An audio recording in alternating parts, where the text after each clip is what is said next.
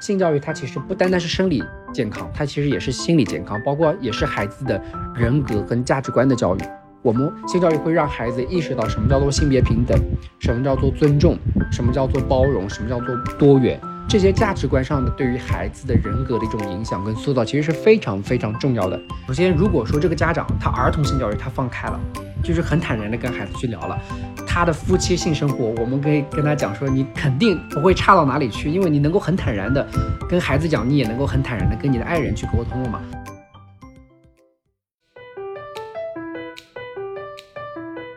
你好，欢迎来到亚军 FM。我会在这和你分享启发了我生活和创作的灵感来源。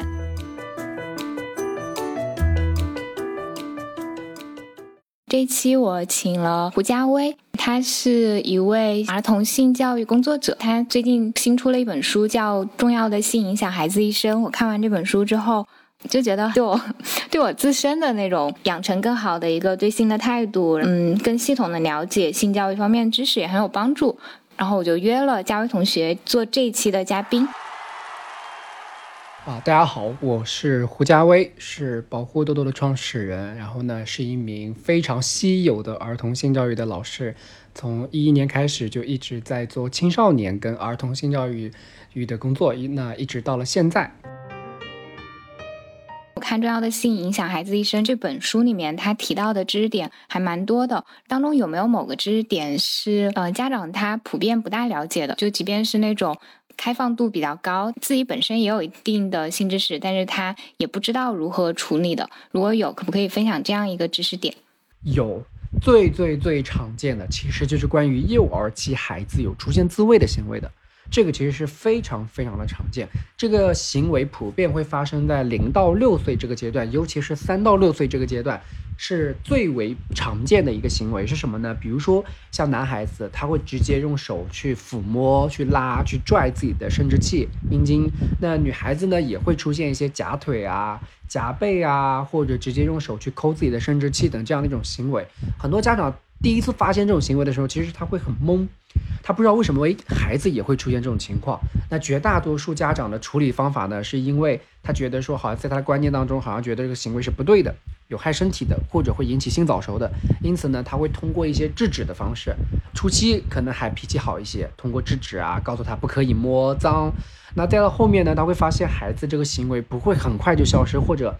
哎，你跟他讲了，他就不做了。孩子后面还会出现，于是呢，就会有很多家长通过打骂或者拍一下孩子的手，不断的跟他强调这个东西脏的，不可以这样子，等这样一种负面情绪的去引导，就导致孩子越来越焦虑，家长自己也越来越焦虑。但实际上呢，其实孩子在这个年龄段出现这样的一种行为，是一个非常非常正常跟常见的行为，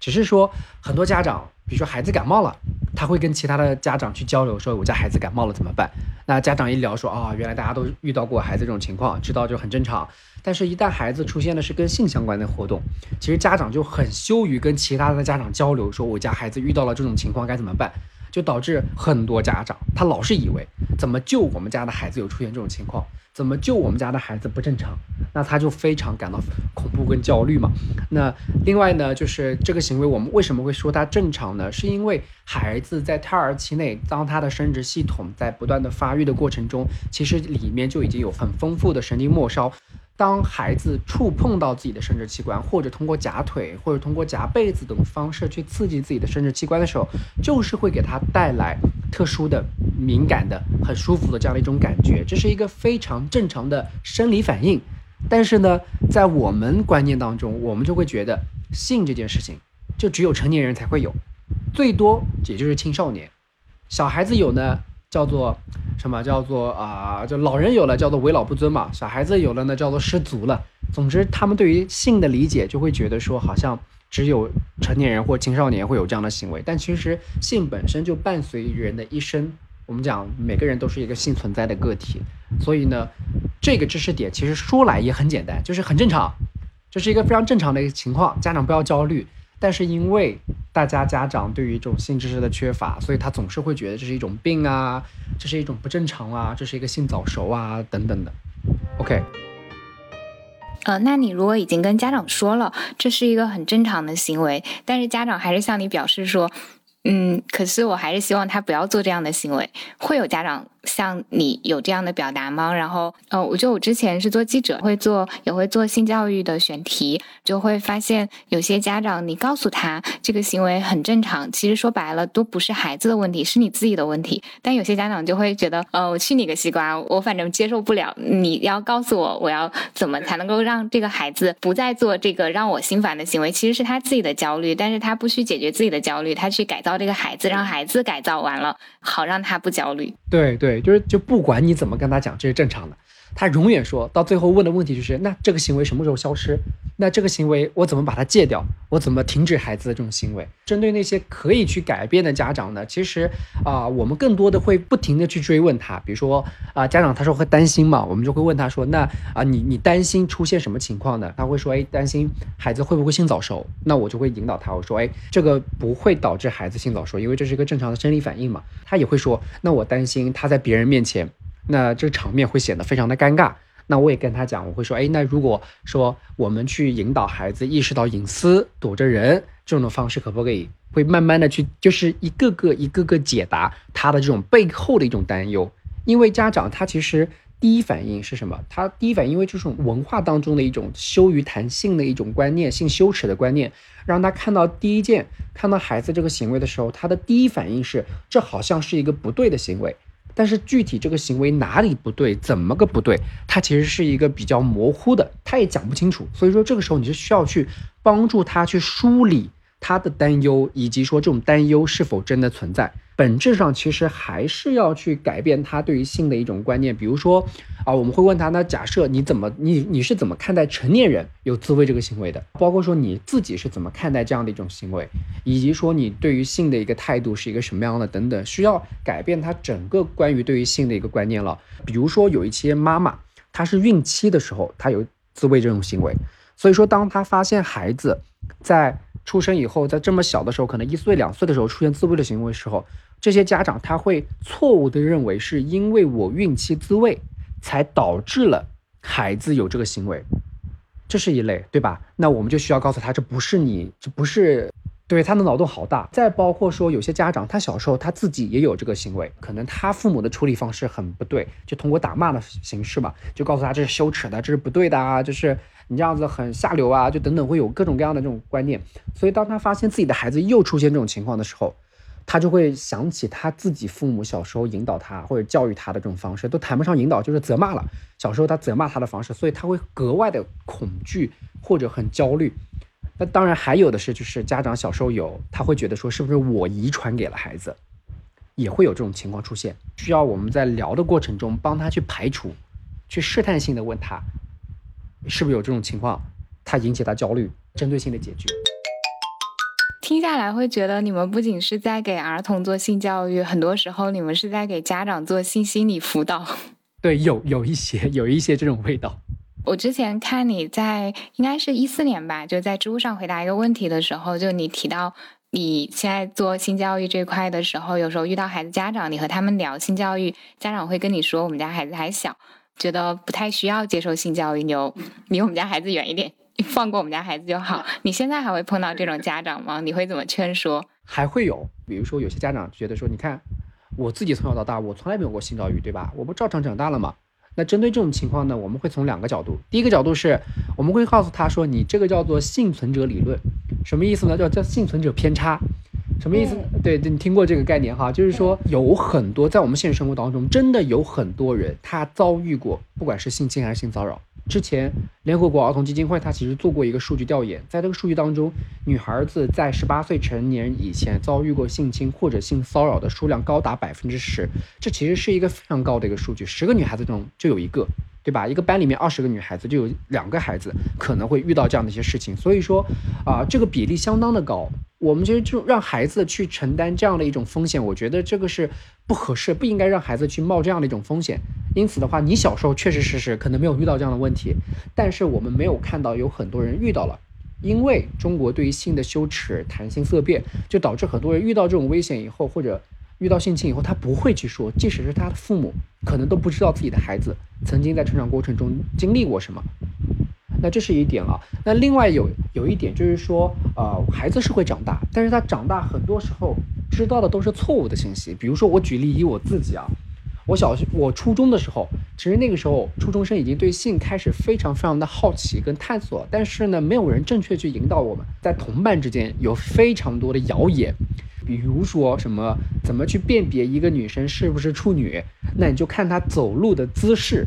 什么意思呢？就是他两条腿能不能很好的并拢，不能并拢的，说明他不是处女；如果他能并拢的，说明他是处女。就小的时候就很多种错误的知识，再包括说一滴精十滴血呀。因此的话，在我们成长过程中，其实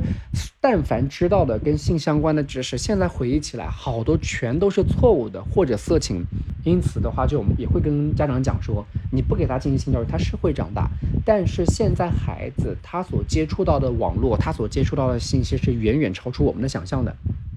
而且这些信息当中很多都是一些错误的信息，或者有一些价值观误导的信息。这个是需要我们提前帮助孩子去建立起这种明辨是非的能力，让他知道哪些信息是正确的，哪些信息是错误的。当然了，第三点，在我们看来说，性教育它其实不单单只是在解决孩子的一种危险的问题或者安全的问题，它其实性教育不单单是生理。健康，它其实也是心理健康，包括也是孩子的人格跟价值观的教育。我们性教育会让孩子意识到什么叫做性别平等，什么叫做尊重，什么叫做包容，什么叫做多元。这些价值观上的对于孩子的人格的一种影响跟塑造，其实是非常非常重要的。因此的话，就是说没有性教育，可能孩子幸存了，他成长过程中没有遇到任何的问题；但是有了性教育，可以让这样的孩子变得更好。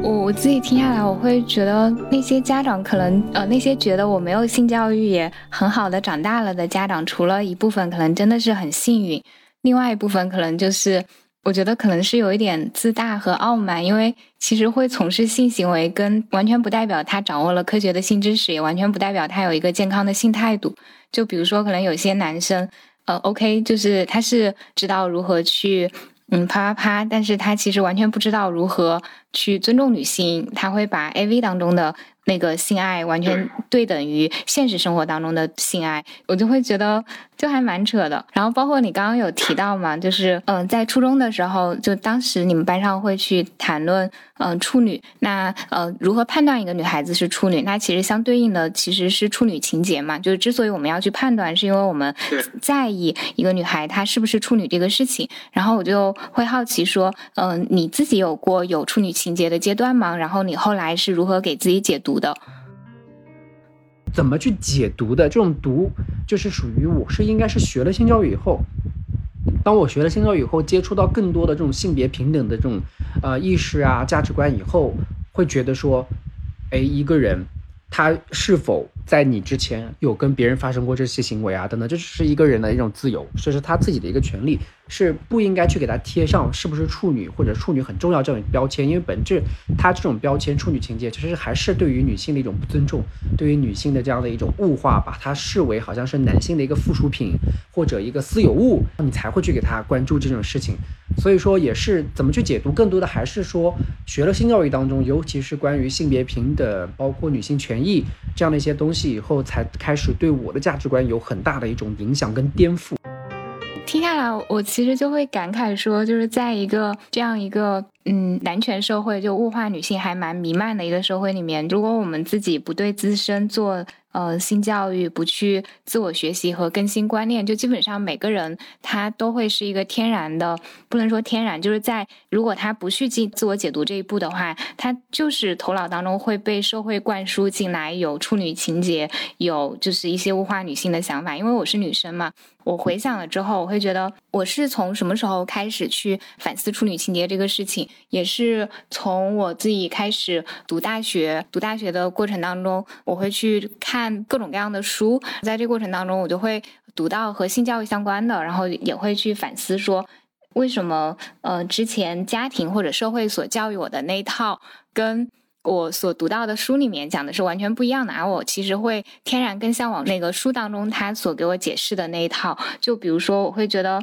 就我当时我还记得我当时有去。做这方面了解的时候，我会发现，就包括我们经常会说用落红来鉴定是否有过性行为，但这本身就是一个很不靠谱的行为，因为本身处女膜上它是只是有极少量的毛细血管，它被通过的时候，它有可能是完全不出血的。而且，嗯，去鉴定处女情节，他用是否是处女来去判定一个女性价值的高低。这个东西，它其实是把，它其实是先天的，觉得你的身体、你的情欲，就女性的身体和情欲，它完全不属于她自己，它只属于她的丈夫。然后女性她完全没有性自主权，这个基本人权，她没有被看成一个人，她是被看成了一个东西。就她的价值并不是由她自身说了算，而是要被他人用贞操观那一套的东西来检视。然后在贞操观的那个评价体系里面，你是处女，然后你就是有守贞的，你是有价值的。然后对应的就是你不是处女，然后你不守贞，或者你被性侵了，你的贞洁就被人夺走了，你就贬值了，甚至是完全没有价值。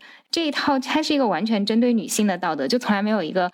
贞操观是针对男性的，要求男性守贞。啊，任何一个专门针对某一个性别女性，通常都是专门针对女性的这种所谓的道德要求，它根本就不是一个真的道德，它是一种为了性别的利益啊，去为了某一个性别的利益啊，去压迫另外一个性别。真正的道德根本就不会搞这种双重标准。然后我还记得我最早跟家里人，就长辈，我们比如说我妈去交流我的这套理论的时候，我妈就觉得。这什么鬼，就给气坏了。但是后来，就当我按照自己所理解的这些东西去生活，在这个过程当中，他们渐渐态度就变成了：对我管不了你，那你爱怎么着就怎么着吧。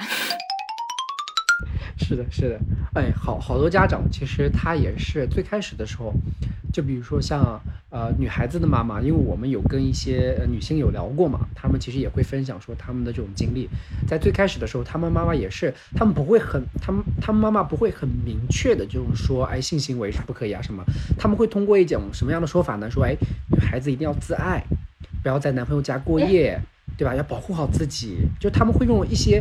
拐弯抹角的方式去暗示你，就不要发生性行为。但是他们不要发生性行为这几个字，他们是不会通过嘴巴里面说出来的。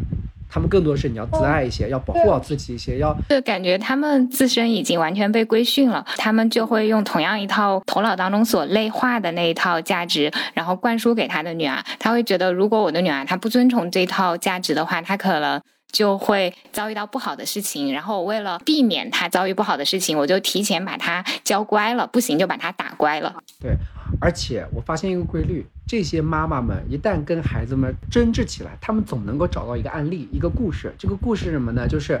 有身边有一个某某某一个女性，就是因为啊她没有自爱，后来她进入到婚姻当中就一直很不幸福，一直被他。老公嫌弃啊什么，他们总是能够找到这样的案例。我不知道你之前有没有听过这样的故事？对，就是比如说我家长辈，他就会跟我说谁谁谁，他呃老公会家暴她，可能就和她不是处女有关系。我就在心里满头问号，我就会觉得她老公家暴她，说明她老公是个渣，跟她自身之前有没有过性行为完全不构成什么因素。另外就说明，如果她先生有处女情节，就通常处女情节不是只是一个处女情节，他也会打包。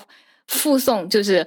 嗯，很多其他的，比如说控制欲极强，比如说不尊重女性，比如说把女性看成一个物品，比如说既然他把女性看成一个物品，就是逻辑是这样：如果他有处女情节，是因为他有物化女性的这个想法，那物化女性的想法让他把女性看成一个物品带来的另外一件事情，就是他会有暴力的冲动，因为既然是个东西，那我怎么对待他都可以，我可以打他、扔他、骂他。锤他就怎么样都行，就是其实就会觉得我们之所以不容忍处女情节，是因为嗯，它所带来的大概率是一个比较糟糕的伴侣，相当糟糕的伴侣。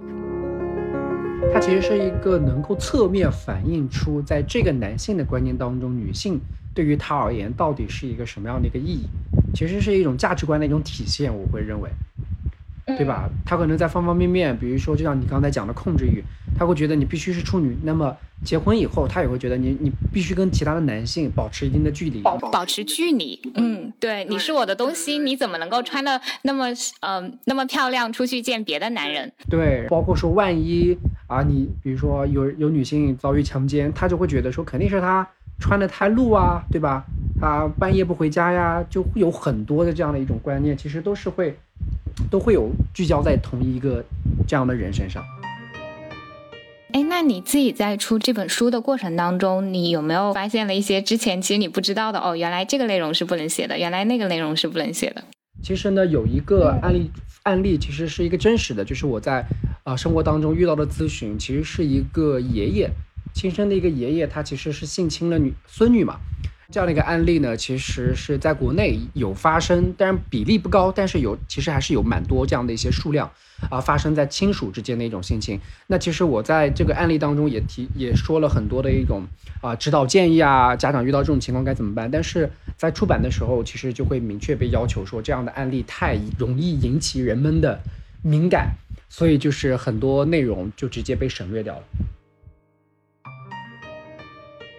哎，那像刚才提到的这个没有被收入书中的这个内容，你当时给那个家长他提的那个建议，你能比较简略的说一下吗？我们肯定要从专业的角度意识到，这已经不单单是一个你在网上通过微信去给他回答问题就能够彻底解决的一件事情，它其实是需要非常系统跟专业的后续的一系列的支持的。这是最重要的一点，我们也要去让家长意识到，就是他除了找我们，他还要想办法，比如说像不管是报警也好，还是找当地的妇联的机构也好，或者找心理咨询师也好，或者找法律援助也好。另外一方面，我们会给到他的建议是什么呢？就是当很多孩子他鼓起勇气跟家长说，或者家长发现孩子有遇到这样的事情的时候呢，其实孩子也是很担心、跟恐惧或者害怕的。所以说，家长在处理这件事情的时候的情绪和态度跟方法是非常重要的。最起码的就是家长，你不要去骂孩子、责骂孩子，说，哎，我之前不是跟你讲过啊，或者说你怎么这么笨，连这个东西都不懂，这样的一些负面性的一个反馈，其实会让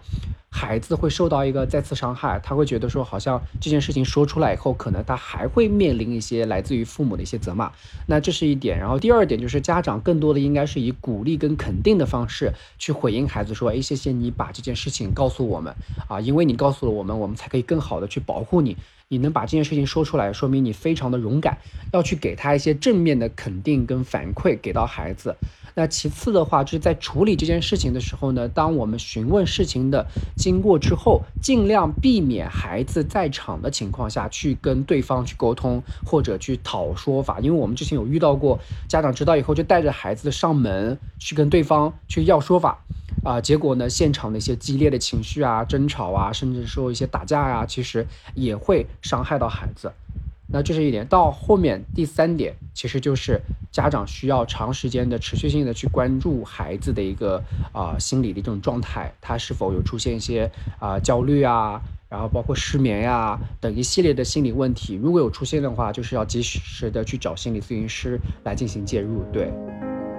在你决定要做性教育这一行之后，你是怎么学习相关的知识，给自己做一个更系统、更科学的性教育？因为我电台的听众当中，可能也会有一些年轻的朋友，他们可能也会想要自己去学习一些相关的知识，然后就想想请你推荐一下。嗯，他们如果想要自己补上这一课，他们可以去阅读的一些书，或者是网站，或者是一些信息渠道的来源。呃，如果要推荐的话，我觉得可以分成三个层面吧。第一个层面呢，其实是最专业的。那这个就比如说像常见的一些知网呀，然后包括一些专业性的知识，比如说像性知识大全，呃，或者叫做呃，就是那本书的名字特别特别长啊，就是就是直接搜“性”这个字就能够在很多的网站上面搜到一个非常专业的一本书。那第二个的话，就是比如说像现在如果是再落地一些的，比如说像。啊，慕课慕课大学上面有北京师范大学儿童性教育课题组刘文丽教授，他其实就有过有两门专业的公开课网课。那慕课呢，名字叫做一个叫做儿童性发展与性教育，还有一个叫做全面性教育。这两门慕课其实是非常的，在我看来非常的系统，然后也非常的专业。那第三类书呢，就属于可能公众更适合阅读，比如说像我自己写的《重要的性》这本书，以及说啊，从尿布到约会，类似于这样的一些更适合家长们去看的书籍。就想请你推荐一些你喜欢的、对你影响比较大的书，或者是电影，或者是剧，或者是就其他任何形式都可以。真的，我推荐过很多人看《性存在》这本书，很多人都跟我讲说这本书实在是太干了。他看完以后还是比较很难懂，但是我看了反反复复看了三四遍这本书嘛，看完以后我就会觉得说对我影响其实还真的挺大的，让我对性这个事情的认知，知道从宗教的角度人们是怎么理解，然后呢从啊我们讲神学的角度，然后再从我们现在的科学主义再到人文主义，呃等不同的角度医学去理解这种心，会看到不一样的东西。嗯，因为我现在跟距离我看《幸存在》那本书已经时间有点久了，但我还记得我当时刚开始看的时候的那种震撼感，就是我看的时候我会觉得有种很鼓舞，然后还会有一种莫名的感动，就是啊，有人能够如此通透的去跟我讲这个事情，就是他的价值观的那种健康明亮程度让我感动。我最近这段时间，这个月在看另外一本书，这本书的名字叫做《科学的性》。这本书对我的影响，也就是处于让我脑洞很大。它什么呢？它其实讲到是从古到今，是不同的学者、专家也好，研究人员也好，都围绕性这个话题做了哪些聊探索。做了哪些研究？做了哪些的？它其实是一个可读性非常非常强的一本书。这本书的话，它作者是一个国外的一个女作家，她写过很多很有意思的书，什么尸体怎么去科学的解读尸体，然后科学解读性，科学解读各种各样的一个很冷门、很小众的这样的一个主题。她作者特别特别搞笑，反正是一个很幽默的。你看她的文字，你就能看出来，她是一个很幽默的一个人。嗯，除了这本书，还有一些，比如说课程啊，对你比较有帮助的。我还是北师大那套慕课吧，北儿童性发展与性教育这套慕课里面的干货知识非常多的一门课，对我的这种专业知识的学习帮助是很大很大。嗯，当然它其实不太适合家长，它可能适合的是老师这个角色，性教育讲师这个角色，从这种专业的角度你去学。在现在这个情况下，就是你去做性教育，你会觉得，嗯，艰难吗？就支持你继续做的那个动力来自于什么呢？坚持我们一直做下去的话，本身是一个，我觉得可能跟就我自己做这件事情的初衷也有关系。就是小时候经历过的一些不好的事情，对我的影响很大，所以我会觉得说做这件事情也是一个自我疗愈的一个过程。我做遇到了很多家长，我也看到说我因为我做的事情。给他们，给他们所在的孩子，啊，家庭、孩子带去的一些积极的影响，会让我更加坚定的说，我做这件事情是很有意义的。就像我有一天，就有一个家长，他给我发微信，他就说，他说胡老师，他说我特别感谢你。我说我我为什么呀？他说，因为我之前一直看你朋友圈分享很多案例嘛，所以我就一直在给自己的孩子进行性教育，告诉他什么是隐私也好啊，跟他认识身体也好啊，等等的。后来有一天说，他女儿因为上幼儿园，大概是五岁左右吧，就有一天回到家里面就跟他讲，他说。他说：“妈妈有一个叔叔，他们认识的叔叔，就是那个叔叔一直摸我的屁股，然后摸我隐私部位，然后我就连忙跑出来了，我不让他摸了。然后呢，妈妈知道以后就马上意识到这种事情不对嘛，因为女儿直接就说那个叔叔摸我隐私部位嘛。于是呢，这个妈妈就就了解事情经过以后就报警了嘛。报警以后呢，警察就把那个人给抓起来了。抓起来以后一审以后，那个家长跟我讲说，那个叔叔就他们都认识的人，已经对很多的孩子。”实施过性侵跟猥亵的行为，只有我们他家的孩子知道他妈跟他讲过，说这个行为是不对的，遇到这种事情要回到家告诉妈妈。他女儿就知道，第一次遇到的时候就马上回到家告诉了他妈妈，然后就能够制止这件事情，然后把这个人抓起来了。其他的那些小朋友都是，就是不知道这个行为代表了什么，叔叔给点吃的。然后呢，说啊，好乖呀，叔叔喜欢你才这样啊。然后呢，孩子只是把它当做好像叔叔跟他之间表达喜欢的友好的一种方式，根本不懂这个行为意味了什么。所以说，当这个家长跟我讲这个事情，他说他特别感谢我的时候，我就会有很强的这种这种成就感，这种荣誉感，就会觉得对我做的这种事情落实到每一个个体身上，他是真的能为这个个体，能为这个家庭带去很积极的、很大的一种影响跟改变。你之前在微博上有说，就中国最缺的两个教育，一个是死亡教育，一个是性教育嘛。然后我就会觉得超认同，因为我很早之前就一直跟朋友说，如果国内能够性教育这块做好一点，就很多人的生活质量会高很多。因为这个东西其实和一个人他的生命质量非常密切相关。但是太多的人完全嗯没有这方面的信息，包括我会和身边的一些呃朋友交流，我就会觉得我会觉得我完全想象不到，就是。在有些人身上，可能我说的是女生哈，可能有的女生，嗯，她已经是妈妈了，但是他其实嗯从来没有经历过性高潮，他也完全没有意识到就是嗯这个东西的存在。还有的人可能长期以来在做爱当中他会疼痛，但是他也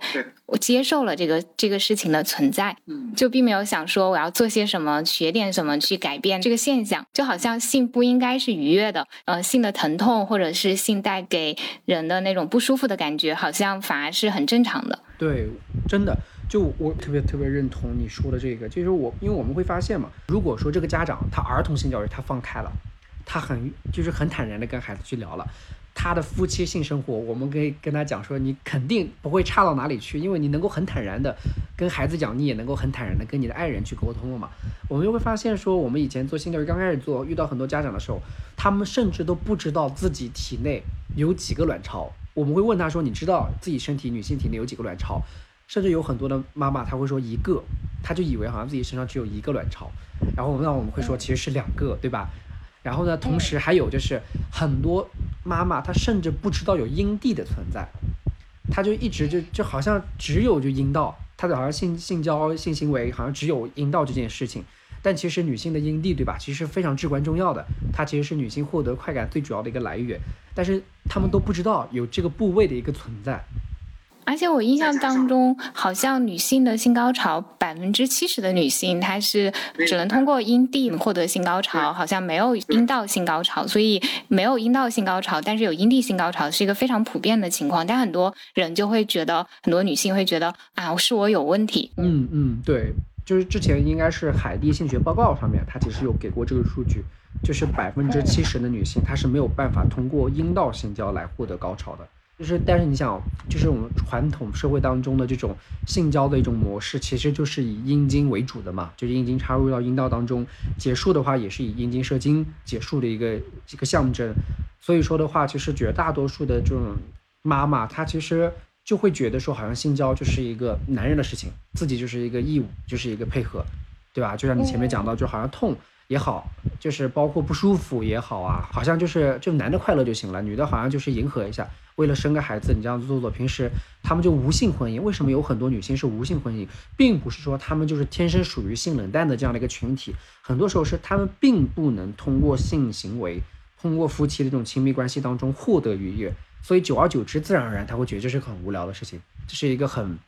很配合，需要你自己去配合，去牺牲自己的一件事情。于是他就想，那我能避免就避免，之后导致的问题可能又是引发，比如说家庭矛盾啊，或者是嗯夫妻关系比较难以维持。所以我就会觉得这个东西，性教育它其实讲起来，嗯，包括我会觉得很多时候我们讲性教育会，当然会想到啪啪，但是其实除了这一块之外，它是一个更广泛的概念，它包括了一个人他如何。理解自己的身体，如何理解自己的情欲，如何看待别人的情欲，他对性是一个什么样的态度？嗯，他更多会上升到嗯一个人的价值观的层面，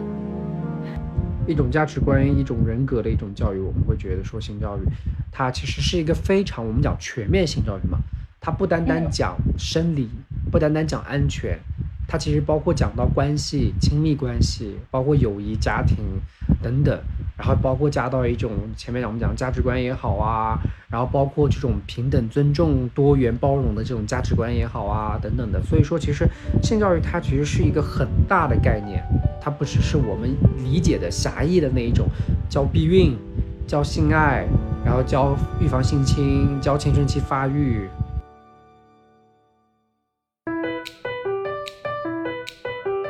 如果你喜欢我的播客，也欢迎你关注我的公号“雅君的好用分享”，我会在那里和你分享好物、见识和审美，你会看到一个更多面的我。